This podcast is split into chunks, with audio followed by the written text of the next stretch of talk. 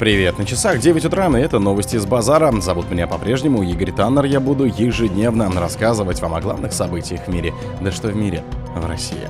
Путин исполнил мечту восьмилетней девочки о путешествии на Байкал. Захарова прокомментировала идею создания европейской армии. Глава СК поручил возбудить дело из-за нападения на бойца СВО в Ульяновске. В Германии не могут понять, чьи дроны следят за тренировками ВСУ. Астрономы узнали, на что похожи молодые галактики. Ракетные войска стратегического назначения в 2024 году проведут пуски МБР. Спонсор подкаста Глаз Бога. Глаз Бога это самый подробный и удобный бот пробива людей, их соцсетей и автомобилей в Телеграме. Путин исполнил мечту восьмилетней девочки на путешествии на Байкал.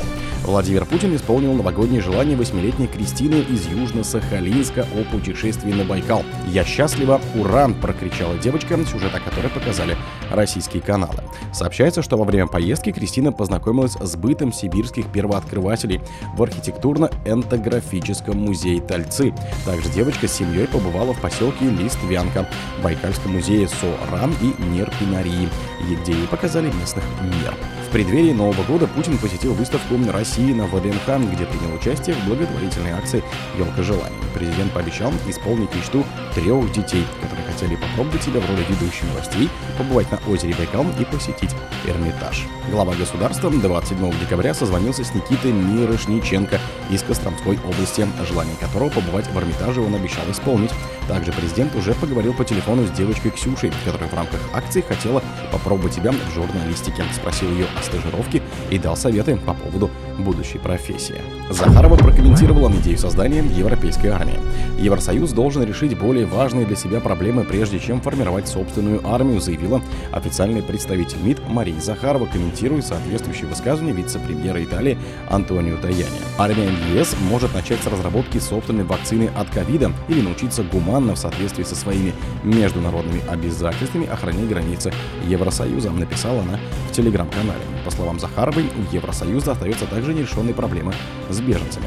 Она добавила, что до создания вооруженных сил нужно понять, какое топливо они будут использовать.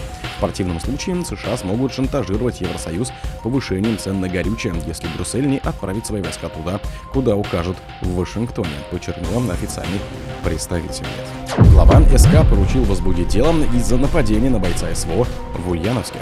Председатель СК России Александр Бастрыкин поручил возбудить уголовное дело после сообщений в социальных сетях о нападении на участника СВО и угрозах его семье, в Ульяновске сообщил Следственный комитет в телеграм-канале.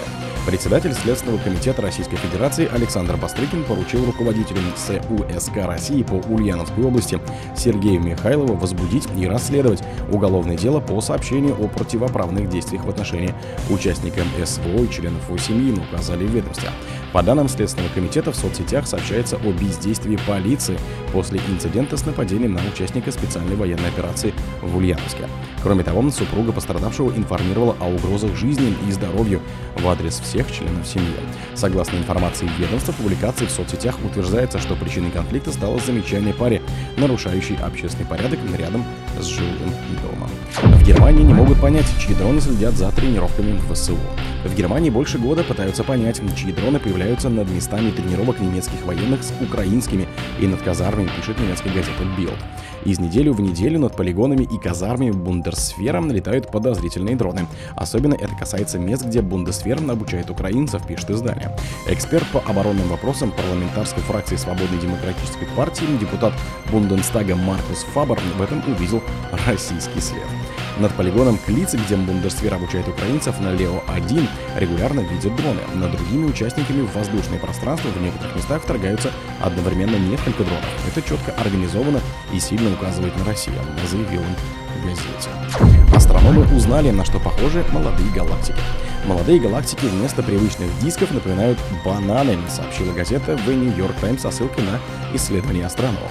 Согласно анализу новых изображений космического телескопа Джеймсу Уэбб, молодые галактики не похожи ни на диск, ни на яйцо. Они бананы, пишет издание. К такому предварительному выводу пришла команда астрономов, которую руководил постдокторант Колумбийского университета Вирадж Пандия. Ученые повторно изучили снимки более 4000 молодых галактик, обнаруженных Джеймсом Уэббом.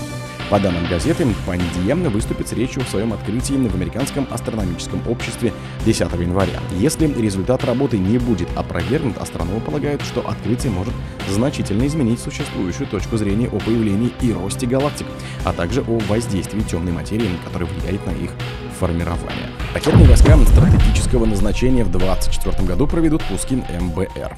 Российские ракетные войска стратегического значения в 2024 году планируют провести 7 пусков межконтинентальных баллистических ракет, сообщили в пресс-службе Минобороны.